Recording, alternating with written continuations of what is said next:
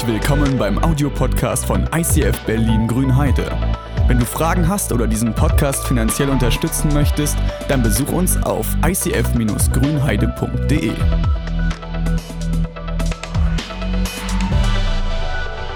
Das ICF Berlin äh, für diesen Monat super kraftvoll und super kreativ. Deswegen haben wir die Monatsreihe schlicht und ergreifend unter das Thema Glaube gestellt.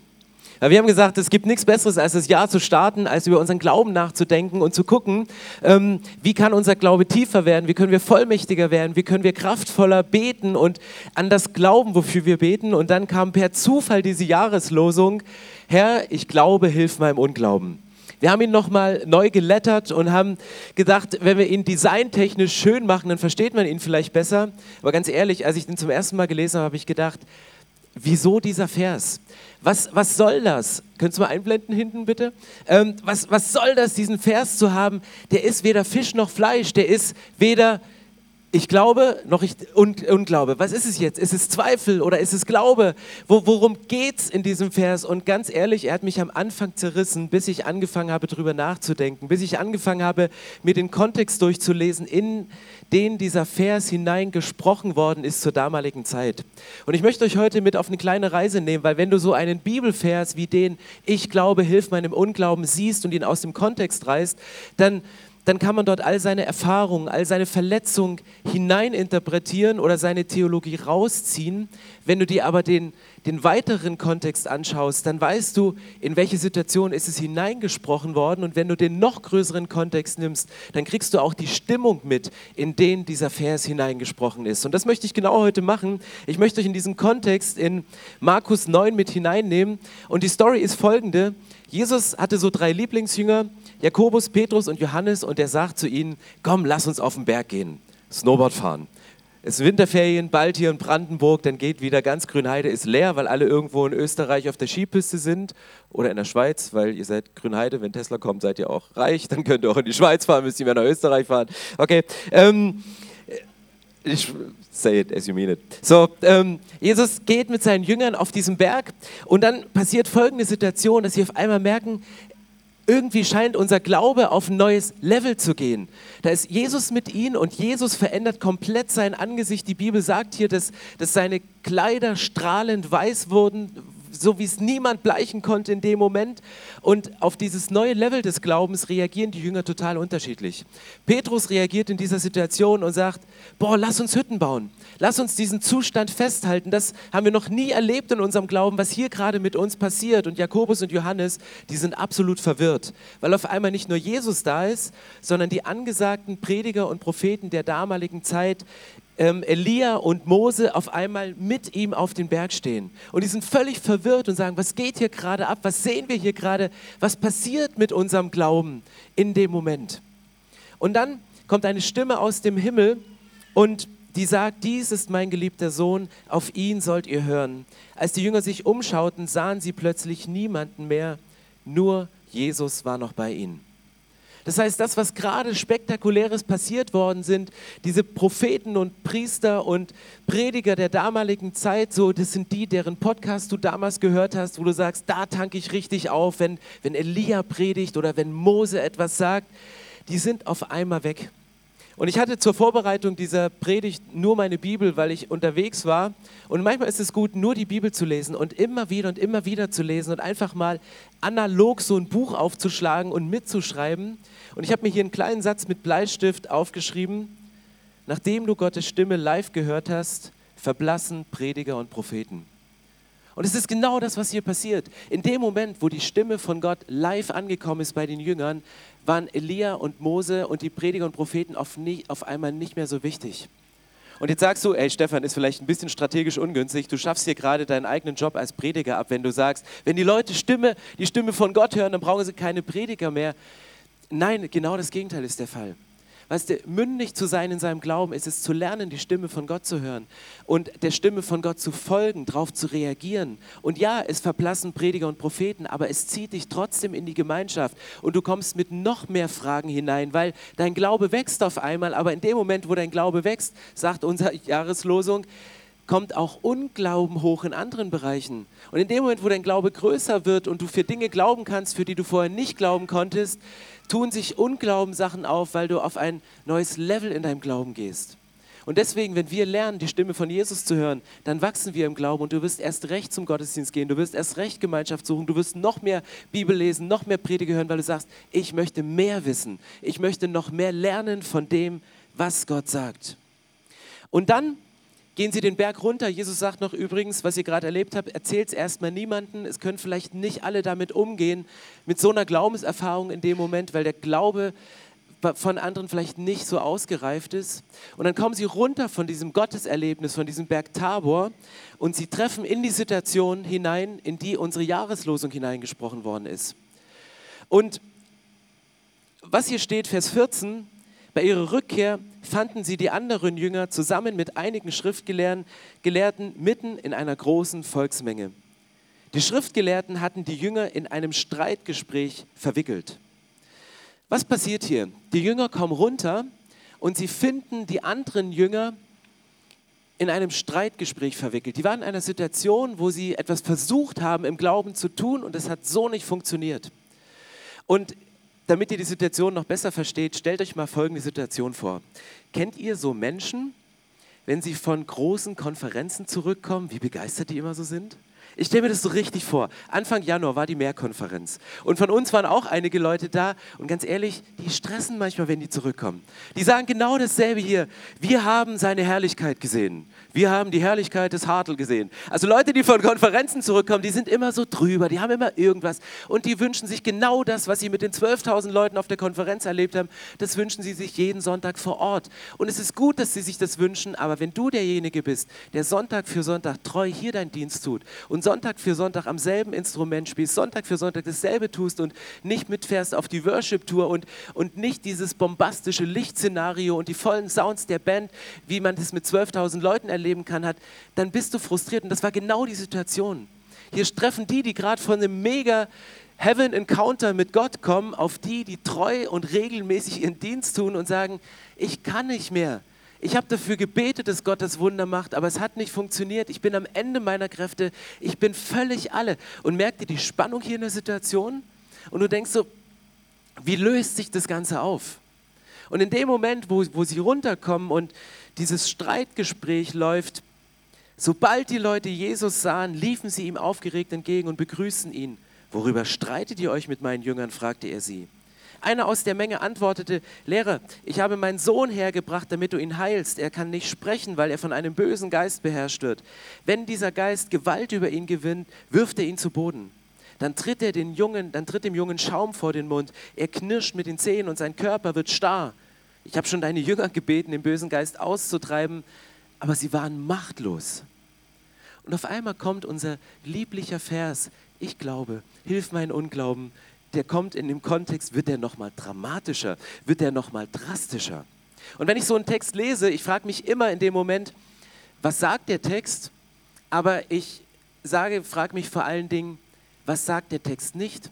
Also was macht Jesus hier nicht? Jesus ist nicht sauer über den Unglauben der Jünger, sondern er, ist, er nervt sich, weil sie drüber streiten. Er nervt sich, weil was ist hier passiert? Ausgelöst von dieser Ohnmacht, die die Jünger erlebt haben, ist ein riesen Streitgespräch entstanden.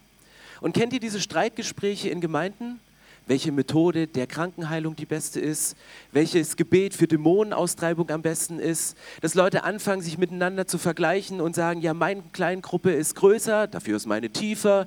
Und das ist so, die Jünger kommen hier in eine Situation, das wäre so, als wenn du ins Krankenhaus gehst und zwei hochkompetente Chefärzte streiten sich über die beste Behandlungsmethode und der Patient verreckt in der Notunterkunft.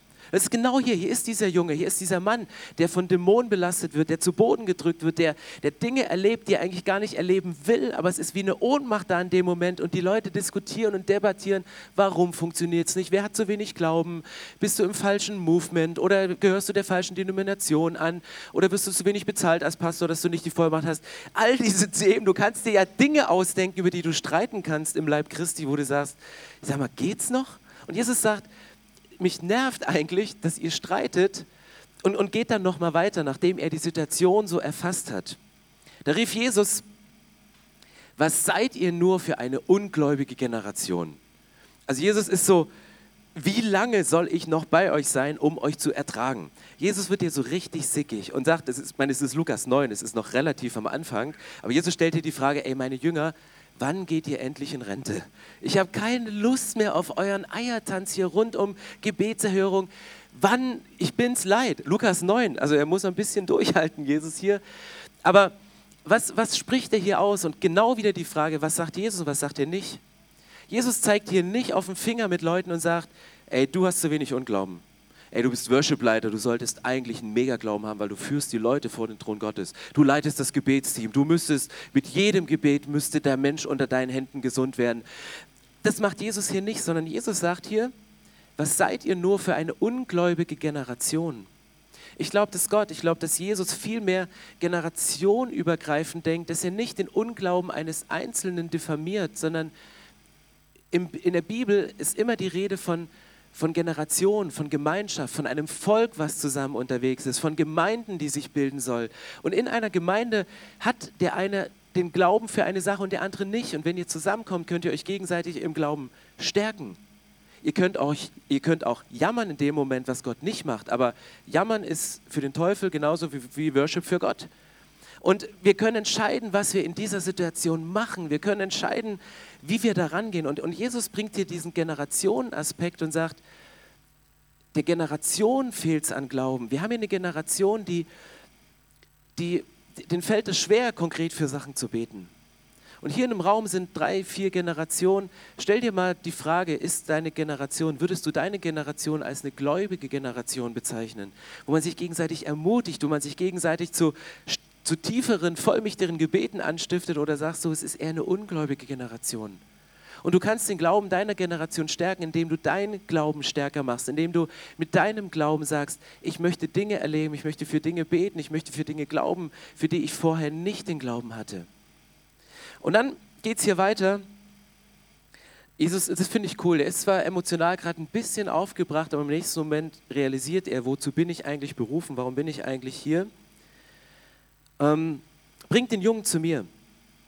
Sie brachten ihn und sobald der böse Geist Jesus erblickte, zerrte er den Jungen hin und her. Der stürzte zu Boden, wälzte sich umher und der Schaum stand ihm vor dem Mund. Wie lange leidet er schon darunter? fragte Jesus den Vater.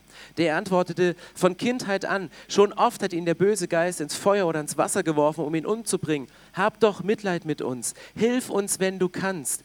Wenn ich kann, fragte Jesus zurück, alles ist möglich, wenn du mir vertraust. Ich glaube, hilf meinem Unglauben, schrie er verzweifelt. Andere Übersetzungen sagen, ich vertraue dir ja, hilf mir doch, meinen Unglauben zu überwinden. Das ist unsere Jahreslosung, das ist der Vers, um den es heute geht. Und als Jesus sah, dass immer mehr Leute zusammenliefen, bedrohte er den bösen Geist. Du stummer und tauber Geist, ich befehle dir, verlass diesen Jungen und kehre nie wieder zu ihm zurück. Da stieß der Dämon einen Schrei aus, zerrte den Jungen heftig hin und her und verließ ihn. Der Junge lag regungslos da, sodass die meisten sagten, er ist tot. Aber Jesus nahm seine Hand und half ihm aufzustehen. Das Erste, was Jesus hier macht, als, als dieser verzweifelte Vater zu ihm kommt und sagt, mein Sohn, der leidet unter einer Krankheit, er fragt ihn, wie lange geht das schon? Wie lange hat er das schon? Weil Jesus geht immer an die Wurzel. Jesus fragt nicht nur, was sind die Früchte, die hier gerade passieren, sondern was ist die Wurzel? Und er sagt, der Mann, das hat er seit Kindheit an. Und ich hatte, als ich das zum ersten Mal gelesen habe, habe ich so überlegt, ja, wie alt wird denn dieser Junge sein? Ist es ein Kind, was gerade aus der Kindersegnung rauskommt? Wird es gerade eingeschult? Ist es ein Teenager? Steht hier nicht, ist hier bewusst offen gehalten. Man weiß nicht, wie alt dieses Kind ist. Aber es könnte auch sein, dass hier ein 80-jähriger Vater steht mit seinem 60-jährigen Sohn, der 60 Jahre unter dieser chronischen Krankheit, unter dieser dämonischen Belastung leidet und sie alles versucht haben, auf jeder Konferenz waren, bei jedem Heilungsprediger waren, überall da gewesen sind und es hat sich nichts getan. Und die letzte Hoffnung ist, Jesus, wir müssen zu dir, wir müssen direkt zu dir, nicht mehr durch Menschen, sondern Jesus, wir brauchen dich in dem Moment. Jesus geht, geht immer an die Wurzel und Jesus stellt sich hier die Frage und sagt, wie lange geht das schon? Und vielleicht ist es deine Situation im Moment, wo du sagst, ja, für kurzfristige Sachen, für Dinge, die gerade akut aufgetreten sind, da habe ich den Glauben zu beten, aber für Sachen, die chronisch sind, die schon 60 Jahre anhalten, wo ich schon zigmal für gebetet habe. Jesus, hilf meinem Unglauben. Ich kann es nicht mehr glauben, dass sich die Situation noch mehr ändert, dass sich die Beziehung ändert, dass sich die Person ändert, dass sich das geistliche Klima unserer Stadt, in der wir wohnen, ändert. Und dann kommst du in diese Spannung rein. Ich, ich glaube gewisse Dinge, aber Jesus, hilf meinem Unglauben für das, was ich nicht glauben kann. Ihr habt auf euren Stühlen, habt ihr diese, diese Karten liegen als ein kleines Geschenk zum Jahresanfang, ich glaube, hilf meinem Unglauben. Und ich habe am Anfang des Jahres, habe ich diese Karte umgedreht und das ist das Schöne, deswegen liegen auch Stifte bei euch auf den Plätzen. Hier kann man Dinge draufschreiben. Und ich habe mir hier in der Mitte einen Strich gezogen und habe auf die einen Seite habe ich Glaube geschrieben und auf die andere Sache Unglauben. Und vielleicht könnt ihr das genau mal machen. Schreibt mal auf diese eine Seite, alles das auf, wofür ihr im Moment Glauben habt. Wie ihr sagt, selbstverständlich glaube ich das. Das fällt mir überhaupt nicht schwer. Und schreibt mal auf die andere Seite all die Sachen auf, wo ihr im Moment zweifelt, wo ihr Unglauben habt, wo ihr das Gefühl habt, da tut sich nichts. Wir haben das die Woche als Leitungsteam gemacht ähm, und haben uns hingesetzt und gesagt, schreibt mal bitte eine Sache auf für euren Dienst, für euren pastoralen Dienst, wo ihr Glauben habt und wo ihr Unglauben habt. Und haben wir uns das gegenseitig vorgelesen und haben füreinander gebetet. Und meine Frau und ich äh, saßen nebeneinander und wir hatten beide genau dieselben Worte da stehen, nur genau auf der anderen Seite. Und ich habe gedacht, Challenge accepted. Herausforderung für die Leiterschaft, Herausforderung für die Ehe. Und im ersten Moment war ich so ein bisschen geschockt und dachte, hm, komisch. Auf der anderen Seite habe ich gedacht, dann lass uns doch gegenseitig helfen, uns in dem Bereich Glauben zu stärken, wo wir den Glauben noch nicht haben. Und um euch so ein bisschen auf die Sprünge zu helfen, dachte ich, es ist Jahresanfang, wir können uns ein bisschen stretchen. Ich will euch mal ein paar Geschichten streiflichterartig durch die Bibel durchgehen und wir sind ja Erwachsene, deswegen habe ich mal einfach Fotos aus der Bilderbibel genommen, aus der Kinderbibel, Käse de Chor, glaube ich, und dachte so, ich, ich tease mal so ein paar Geschichten von Glauben an und ihr könnt einordnen, habt ihr für die Sache, die hier passiert, würdet ihr sie eher auf der Glaubensseite einordnen oder eher auf der Unglaubensseite. Und ich glaube nicht, dass es ein Level an Glauben gibt, dass du erst das glauben musst, um dann das zu glauben, um dann das zu glauben, um dann das zu glauben. Ich glaube, dass unterschiedliche Menschen für unterschiedliche Situationen Glauben haben. Wir werten das oft als einen stärkeren und größeren Glauben, aber das ist es in den, in den Augen von Gott nicht. Wenn, weil wenn der Glaube wie ein Senfkorn ist, dann hat es nichts mit der Größe des Glaubens zu tun, sondern mit der Vorhandensein oder dem Nicht-Vorhandensein von Glauben in deinem Leben. Bild Nummer eins, Geistesgaben. Super Foto, oder? Ähm, Geistesgaben. Vielleicht sagst du, die Bibel sagt, Gott gibt Geistesgaben und sagt, ich, ich schenke dir die, du musst nichts dafür machen. Vielleicht bekommst du eine Sprache und du kannst sie sprechen, ohne dass du sie mühsam gelernt hast.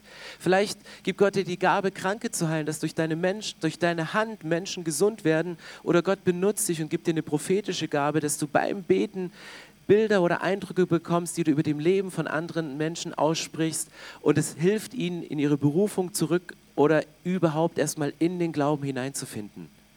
Und an dem Punkt kommen wir oft hin, manchmal haben wir einen großen Glauben für andere, aber für uns selber nicht mehr. Weil du hast ja eine Geschichte mit dir. Du hast ja schon so oft für Sachen gebetet, die vielleicht nicht hinkamen. Und vielleicht steht Geistesgaben bei dir auf der Glaubensseite für andere, aber auf der Unglaubensseite bei dir selber. Wo würdest du Geistesgaben für dich einordnen? Glauben oder Unglauben? Nächste Geschichte. Finanzwunder. Finanzen, es ist immer eine Herausforderung. Und ja, man, es gibt Geschichten. Vor, vor zwei Wochen haben wir das erlebt. Einer unserer Mitarbeiter, dessen Vater ist gestorben und er konnte nur über FaceTime den letzten Atemzug seines Großvaters miterleben, weil er in Amerika ist. Aber diese Familie hatte kein Geld, um spontan einen Flug dahin zu buchen. Und dieser Mann bat mich, das auf Facebook zu posten, weil bei vielen Freunden kommt auch vielleicht mal viel rein. Ich hatte so einen Impuls, es nicht zu machen. Und während die ganze Nation Amerika noch schlief, ging nur über, Inst, äh, nur über einen internen Channel diese Bitte, wir brauchen 1400 Euro, um diesen Flug zu finanzieren. Wir saßen am Nachmittag, 15 Uhr, saßen wir im Büro, er kam mit Tränen in den Augen zu mir, sagte, Stefan, das komplette Geld ist zusammen. Und am Abend schickte er mir eine WhatsApp und sagte, es sind mittlerweile 2800. Und dann hörst du diese Geschichte und denkst, ja, schönes Wunder, warum passiert die nur bei Worshippern? Ich gehe für mein Geld arbeiten und die kriegen so, was? Und du, du kannst es nicht fassen und du heb, gehst mit der Karte zum Geldautomaten, hebst Geld, dein Kontostand wird immer größer, dummerweise in der falschen Farbe. Und, und du wünschst dir dieses Finanzwunder und und hier ist diese Geschichte von Petrus und Jesus. Petrus diskutiert mit Jesus, sagte, oh, Steuern, ich, ich, oh, Finde ich nicht so cool. Und Jesus sagt, hey, gib dem Kaiser, was des Kaisers ist. Und dann ist hier diese berühmte Geschichte von der Silberdrachme, die zwei Seiten hat. Und dann sagt Jesus zu Petrus, du kannst deine Steuern im Moment nicht bezahlen, du hast eine Not in deinem Leben, du bist Fischer. Geh an den Fluss, nimm den ersten Fisch und hol diese Münze aus dem Maul des Fisches. Gott kann Wunder machen in deiner Situation. Hast du Glauben für Finanzwunder? Steht das bei dir auf der Glaubens- oder auf der Unglaubensseite? Für dich, nicht für andere. Nächste Geschichte. Ich muss Gas geben. Stadtmauer fällt durch Rufen ein. Ähm, Jericho, berühmte Geschichte. Dort sind Menschen nur im Gehorsam für einen Leiter losgegangen, der so eine bescheuerte Idee hatte und hat gesagt, hat Gott mir im Gebet gesagt, lauft siebenmal, sieben Tage um die Stadt und am siebten Tag siebenmal. Und du denkst so, was mache ich hier? Und dann pusten sie in ihre Blechblasinstrumente und dann fällt die Mauer ein. Wofür steht das für mich? Das steht für mich, das geistliche Klima einer Nation, einer Stadt zu verändern.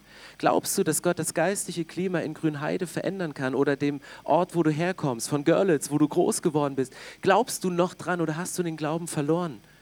Und, und glaubst du noch, dass was du von Gott gehört hast oder was andere von Gott gehört haben und dir mitgeteilt haben, weiterzugehen, weiter zu proklamieren und zu sagen, ich habe den Glauben, dass sich das geistliche Klima einer Stadt verändert? Glaubens- oder Unglaubensseite? Nächste. Totenauferweckung. Da muss ich sagen, ist bei mir, fällt mir im Moment schwer. Fällt mir wirklich schwer. Ich bin noch nie auf die Idee gekommen, für jemanden, der gerade verstorben ist, zu beten. Aber ich kenne Leute in meinem Bekanntenkreis, da fängt für die der Glaube erst an. Da sagen die, hallo, du bist Pastor, wie kannst du das nicht glauben? Und ich sage, hm, ist schwierig, aber ist ja nicht nur Jesus auferstanden, auch Lazarus durch Jesus. Und, und es gibt diese Geschichten, wo du sagst, hm, schwierig einzuordnen für mich. Nächste. Heilung. Das ist wieder, da, da ist in mir was passiert. Ich habe diese die Geschichten von Heilung in der Bibel gelesen und habe gedacht, so, Heilung habe ich den Glauben für. Und auf einmal ging in meinem Kopf ein Rädchen los und ich habe gedacht, ja, ich habe Glauben, dass Gott durch Gebet Menschen heilt. Und dann musste ich das in meinem Kopf nochmal differenzieren und habe festgestellt, ich habe Glauben für Krankheiten, die eingetreten sind im Leben, während Menschen vorher gesund gewesen sind.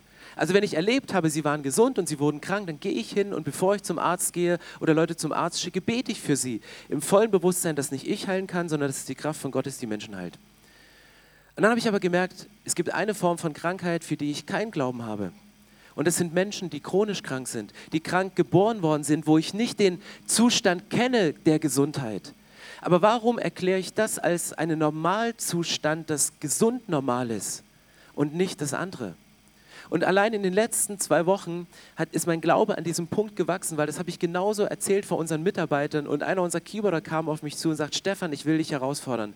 In unserer Kirche gibt es ein Kind, das ist mit einem Loch im Herzen geboren worden und es stehen Operationen an. Es sind schon wie viele Wunder passiert, weil das Kind dürfte nicht leben. Das Kind hätte im Mutterleib sterben müssen. Es hätte neun oder zehn Tage nach der Geburt, nach der Diagnose der Ärzte sterben sollen. Es ist zwei, drei Monate alt jetzt, aber dieses Loch im Herzen ist immer noch da.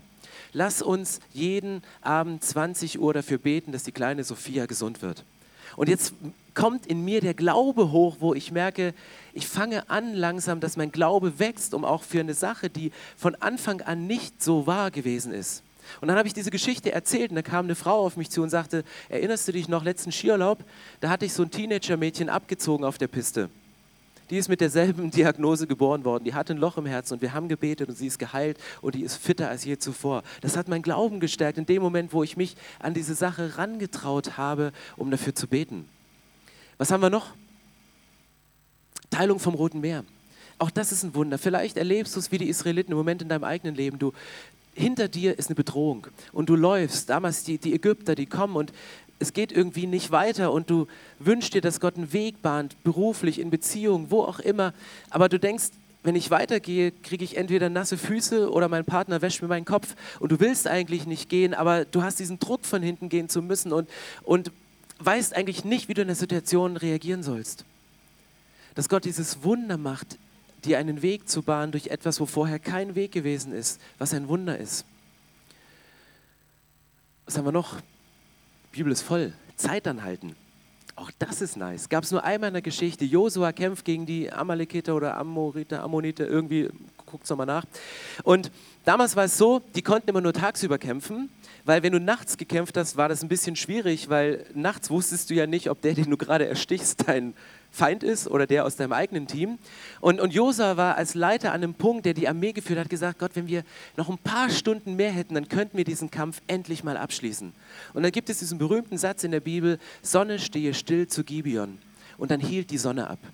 Und vielleicht habe ich dich jetzt mit diesem Beispiel verloren und du sagst, ey, hallo lieber Pastor, jetzt drehst du aber ab. Das stimmt rein physikalisch nicht, weil die Sonne kann nicht stillstehen, die Sonne steht immer still. Du Depp die Erde dreht sich. Aber lass uns dann auch nicht über Sonnenaufgang, Sonnenuntergang sprechen.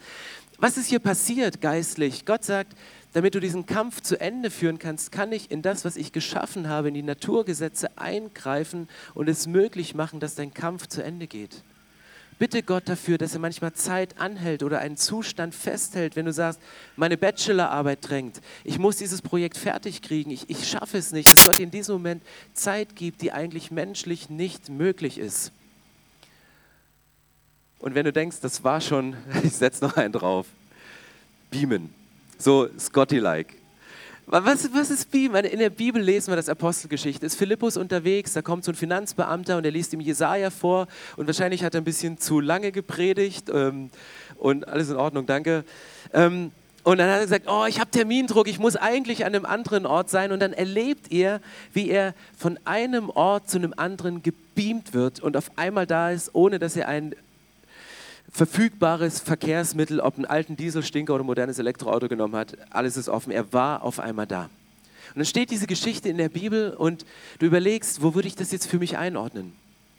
Wir haben bei uns einen Arzt in der Gemeinde, dessen Schwester ist mit Ärzte ohne Grenzen unterwegs. Und sie hat vor zwei Jahren in einem Rundbrief eine Geschichte geschrieben und die fällt genau in diese Kategorie. Und sie schrieb, dass eine eine, eine, Frau, die auch mit Ärzte ohne Grenzen unterwegs ist, von Gott diesen Ruf gehört hat, du sollst in ein bestimmtes Land gehen. Und dann hat sie gesagt, okay Gott, ich folge deinem Ruf, ich gehe in ein bestimmtes Land. Sie hatte aber kein Geld, um sich das Flugticket zu kaufen, um dahin zu fliegen. Und dann hat sie Gott gefragt, sagte, wie soll ich das denn machen? Sagte, pass auf, geh einfach auf den Flughafen. Dann hat sie ihre Koffer gepackt und ist auf diesen Flughafen gegangen und dachte dann wahrscheinlich, so wie ich denken würde, also wenn ich dann auf dem Flughafen bin, Wahrscheinlich kommt da so ein graumeliter Pastor lang, der auch die Stimme von Gott hört und der drückt mir da 800 Euro in die Hand oder ein Flugticket und dann, dann kriege ich, so Wunder passieren ja. Und dann ist sie den ganzen Tag auf diesem Flughafen immer zwischen Starbucks und Duty Free hin und her und hin und hier. Es kommt kein Christ. Vielleicht hören die Christen alle die Stimme von Gott nicht und Gott kommt schon ins Schwitzen und denkt, oh, wieso hört der nicht? Wieso hören die anderen nicht die Stimme? Und sie, sie, je später es wird und sie länger je länger sie auf diesem Flughafen ist, kommen mehr Zweifel und sagen, Gott, habe ich dich, habe ich mich nicht verhört? Habe ich mir das eingebildet? Ist es mein Wunschtraum? Verwirkliche nur meine Pläne und nicht deine Berufung für mein Leben? Und irgendwann, weil sie wahrscheinlich zu viel bei Starbucks war, geht sie auf die Toilette und sitzt auf dieser Toilette und betet nochmal. Gott sagt, ich will dir gehorsam sein, aber was soll ich jetzt machen?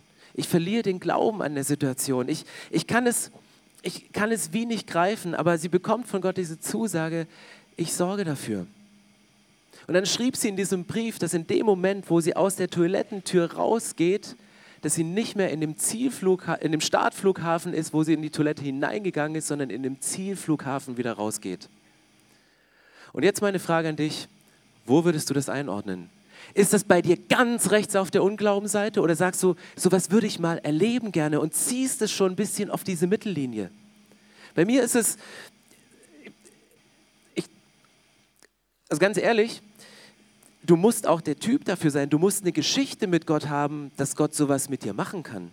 Wenn Gott das in dem Zustand, in dem ich jetzt bin, mit mir machen würde, ich würde zu dem Arzt meines Vertrauens gehen und sagen, ich brauche Psychopharmaka oder setze sie wieder ab. Also ich, ich würde, weil, weil es ist null in meinem Glaubenshorizont, damit, damit rechne ich nicht. Da, damit, ähm, um von einem Ort schneller zum anderen zu kommen, das geht schon, aber das kostet auch immer Geld. Ähm, wenn du zu schnell bist. Ich möchte es nicht ins Lächerliche ziehen, ich möchte es nicht kaputt machen. Es zeigt mir nur, dass wir, wenn es um Thema Glauben geht, an unterschiedlichen Stellen stehen. Und du sprichst Leute an und die sagen, ey, das habe ich erlebt. Genau das habe ich erlebt, wo du sagst, ich traue mich gar nicht darüber zu reden. Und deswegen ist die große Frage, was, was, was machen wir damit? Wo, wo stehen die Sachen? Oder wo fangen wir drüber wieder an zu diskutieren wie die Jünger und sagen, ey, Beam ist nicht mehr möglich. Krankenheilung, ja, Beam nicht. Und, und dann kommen wir wieder in diese Diskussion und, und Jesus sagt, ihr hört doch mal auf zu diskutieren. Was, glaubt doch mal dafür, für das Maß an Glauben, was ich euch gegeben habe. Und hier habe ich noch zwei, zwei Sätze formuliert und ich möchte sie mitgeben, weil was kommt bei Predigten wie diese, ist Zweifel. Und der erste Satz ist, Zweifel entstehen an der Schnittstelle zwischen Glauben und Unglauben. Zweifel stehen genau an der Schnittstelle, wo du diese Linie ziehst zwischen dem, was du glaubst und was du nicht glaubst. Wenn du nicht gläubig bist, hast du auch keine Zweifel. Und wenn du ganz tief im Glauben bist, dann, dann kommen Zweifel hoch. Und das Ziel ist ja hier in diesem Vers enthalten. Hier steht, ich glaube, hilf meinem Unglauben heißt, Gott hilf mir, die Sachen, die auf der Unglaubensseite stehen, rüberzuziehen auf die Glaubensseite im Laufe des Jahres. Ich habe mir vorgenommen, über diese Predigt im Januar, im August und im, Dezember zu predigen, weil ich wünsche mir, dass mein Glaube wächst, dass im Dezember andere Sachen auf einer anderen Seite stehen und ich sage, ich kann auf einmal mehr glauben. Ich möchte mich selber herausfordern lassen.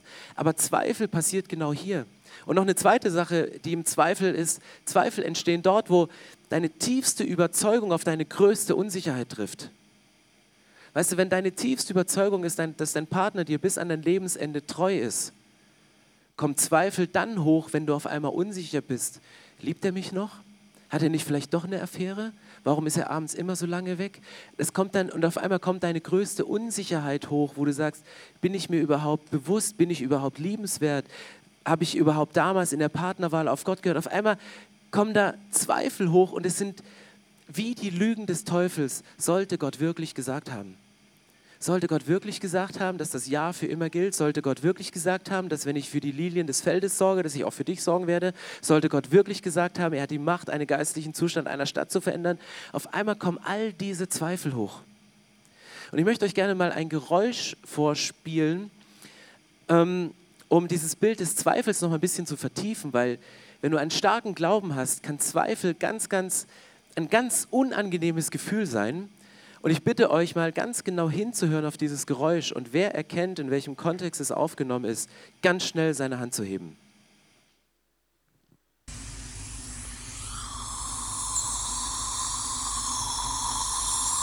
Ja?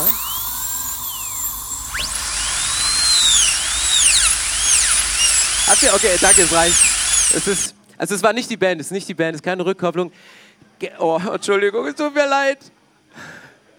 Also by the way, wer Vorsorge vergessen hat, letztes Jahr, ihr könnt jetzt noch euer Bonusheft ausfüllen. Ähm, die Ärzte verlieren auch nicht den Kassensitz. Meine Ärzte macht es immer so.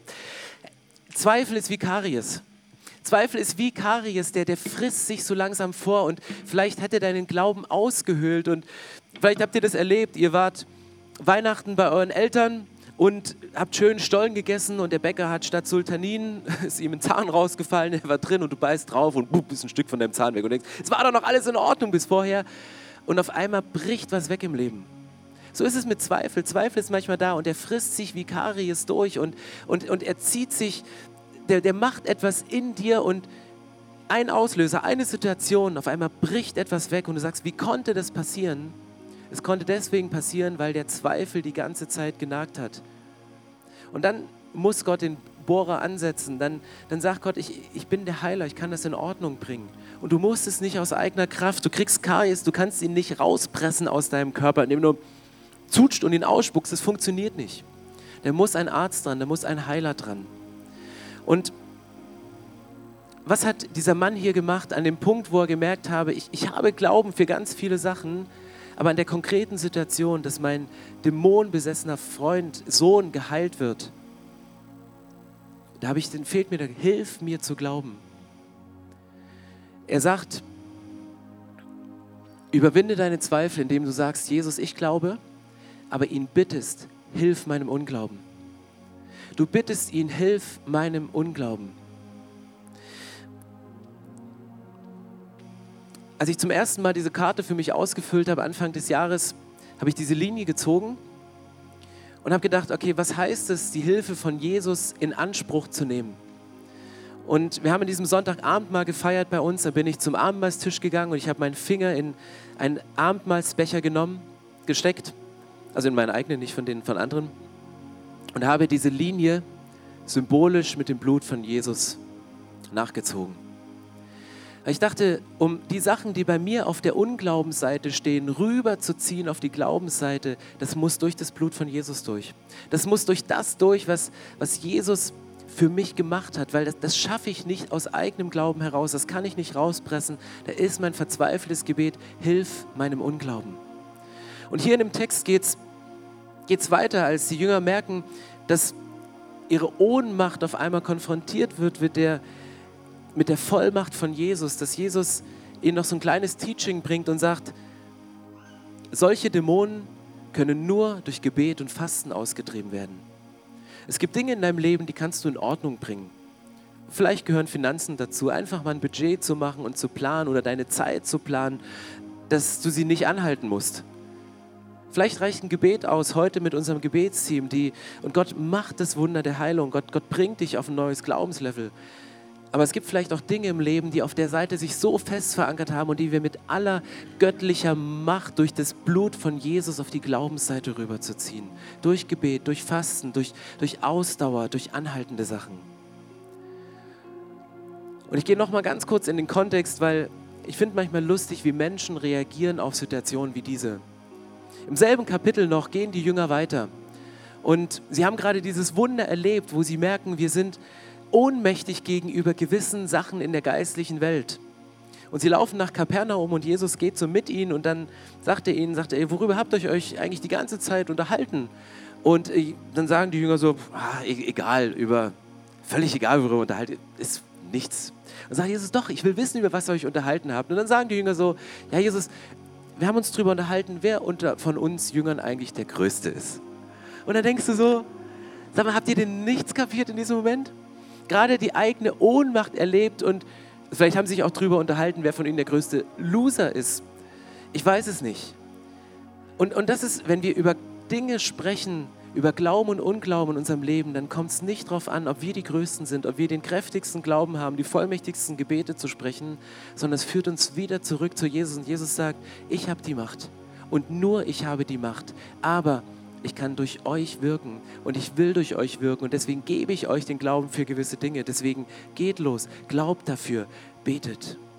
Lasst uns gemeinsam nochmal aufstehen für den nächsten Worship-Song und vielleicht die Karte in die Hand nehmen und nochmal draufschauen und zu sagen, was habe ich denn auf welcher Seite aufgeschrieben und symbolisch diese Karten Jesus hinlegen und sagen, Jesus, dafür habe ich den Glauben, das proklamiere ich, aber hilf mir bei meinem Unglauben. Ich möchte gern beten, dass Gott Glauben freisetzt in uns. Und um sich bewusst zu werden, warum Jesus das macht, warum er auch so mit uns kooperiert. Wir haben jeden Sonntag diese vier Symbole, wo wir immer und immer wieder sprechen. Und vielleicht bist du heute zum ersten Mal überhaupt mit, weil du als Gast für die Kindersegnung eingeladen bist und denkst, sag mal, was, haben, was hat der geraucht, dass er über solche Geschichten erzählt und du kannst damit gar nichts anfangen. Oder du bist schon lange im Glauben und hast genau diese Ermutigung gebraucht, wieder zu glauben. Und unabhängig davon, ob du dich mal für ein Leben mit Jesus entschieden hast und Frieden mit ihm geschlossen hast, diese Entscheidung, die muss ich jeden Tag treffen. Glaube ich an Jesus? Glaube ich an seine Vergebung? Und glaube ich, dass Gott mich über alles liebt und dass er sagt, ich, ich liebe dich, ich habe einen guten Plan für dein Leben. Und ich stelle immer wieder fest mit dem zweiten Symbol, dass, dass ich am Ziel vorbeischieße, dass ich manche Tage an meiner Berufung vorbeilebe, dass ich gedanklich abdrifte und was denke, was, was nicht im Sinne von Jesus, im Sinne des Erfinders, des Schöpfers war. Und dann das Kreuz zu sehen und zu sagen, ich kann jeden Moment zum Kreuz zurückgehen und den Tausch am Kreuz vornehmen. Den Zweifel ablegen und Glaube mitnehmen, Krankheit ablegen und Gesundheit mitnehmen, Wut ähm, ablegen und Sanftmut mitnehmen, egal was es bei dir ist. Und Jesus sagt, die Menschen, die mit mir in einer Beziehung leben, die werden eine Ewigkeit mit mir verbringen. Und das, was, was passiert, wenn, wenn, wenn, wenn Glaube bei dir Fuß fasst, also du reagierst nicht mehr aus einer Situation der Ohnmacht, sondern du handelst aus deiner Position der Vollmacht. Weil Gott sagt, wenn du in einer Beziehung mit mir lebst, dann habe ich dir die Vollmacht gegeben und du kannst aus dieser Position heraus handeln. Ich möchte gerne beten und lass uns die Augen schließen und geh gedanklich einfach mal mit vor, vor den Thron von Jesus mit, mit deiner Liste von Glauben, von Unglauben, mit, mit den Situationen, die dich seit deiner Kindheit beschäftigen oder für die du schon lange gebetet hast und die Hoffnung aufgegeben hast, dass deine Kinder noch zum Glauben finden oder dein, dein Partner wieder zurückkommt oder was immer dein, dein Bereich ist. Nimm es und, und bring es mit vor den Thron von Jesus. Jesus, ich danke dir, dass du, dass du hier bist und ich danke dir, dass wir das gerade so kollektiv als Generation, als Gemeinschaft gesungen haben, dass wir dir vertrauen, dass deine Pläne gut sind. Und in dem Moment, wo sich unsere Pläne nicht gut anfühlen, bitte ich dich, dass wir uns gegenseitig Glauben zusprechen, dass wir uns gegenseitig ermutigen und sagen, ich helfe dir, die Sache, für die dir gerade Glauben fehlt, an den du zweifelst, die mit, mit göttlicher Kraft durch das Blut von Jesus auf die Glaubensseite zu ziehen. Gott, ich bete, dass, dass Freundschaften stark werden, dass Beziehungen, dass Ehen stark werden, dass wir uns als Ehepartner gegenseitig motivieren können, tiefer und weiter zu glauben. Gott, ich bete, dass unsere Kirchen und Gemeinden, wo immer wir herkommen, nicht nur gut ausgefeilte rhetorische Predigten hören, die die uns gut tun und wo wir rausgehen und uns gepampert fühlen, sondern wo Glauben geweckt wird und wo wir rausgehen und sagen, ich gehe es nochmal an, auch wenn ich 40 Jahre meines Lebens was anderes erlebt habe, ich glaube nochmal dafür, ich fange wieder an zu beten. Jesus, Kirche ist ein Ort, wo wir nicht Zweifel schüren, sondern wo wir Glauben stärken. Und ich bete, Jesus, dass du jetzt den Glauben eines jeden stärkst, der vergessen hat, dass das erste Symbol deiner Liebe gilt, dass du ihnen neue Liebe gibst die jetzt spüren, dass sie gedanklich oder in Taten vom Weg abgekommen sind, dass wir zurückkommen und wir die Sachen vors Kreuz legen und dich um Vergebung bitten, Jesus. Aber dass wir nochmal ganz neu die Kraft deines Kreuzes in den Mittelpunkt stellen und sagen, Jesus, es ist die Kraft deines Kreuzes, die uns fähig macht, Dinge zu erleben, die nicht von dieser Welt sind. Und Jesus, wir möchten von einer Ewigkeitsperspektive her denken, von dem, was du in uns hineingelegt hast. Wir wollen mit unseren beiden Beinen auf der Erde stehen, aber mit dem Kopf über den Wolken. Und ich bete, dass jeder einzelne, jeder einzelne Mann, jede einzelne Frau, die hier ist, diesen Stretch im Glauben aushält und das fassen kann. Weil Jesus, wir vertrauen deinen Plänen. Wir glauben. Aber bitte hilf in den Bereichen, wo wir Zweifel haben. Hilf uns zu vertrauen. Ich danke dir, dass dein, deine Zusage steht und sagst, wenn ich kann, ich kann und ich werde. Und das spreche ich dir zu, dass Gott das Können hat, jede Situation deines Lebens zu verändern. Lass uns aushalten, egal wie lange der Prozess schon gedauert hat, egal wie lange er anhält, und zu Jesus zu gehen. Und Jesus, wir möchten dich bitten, dass du unsere Situation, die wir jetzt in Form dieser Karten vor dich legen, dass du sie mit deiner Kraft veränderst. Amen.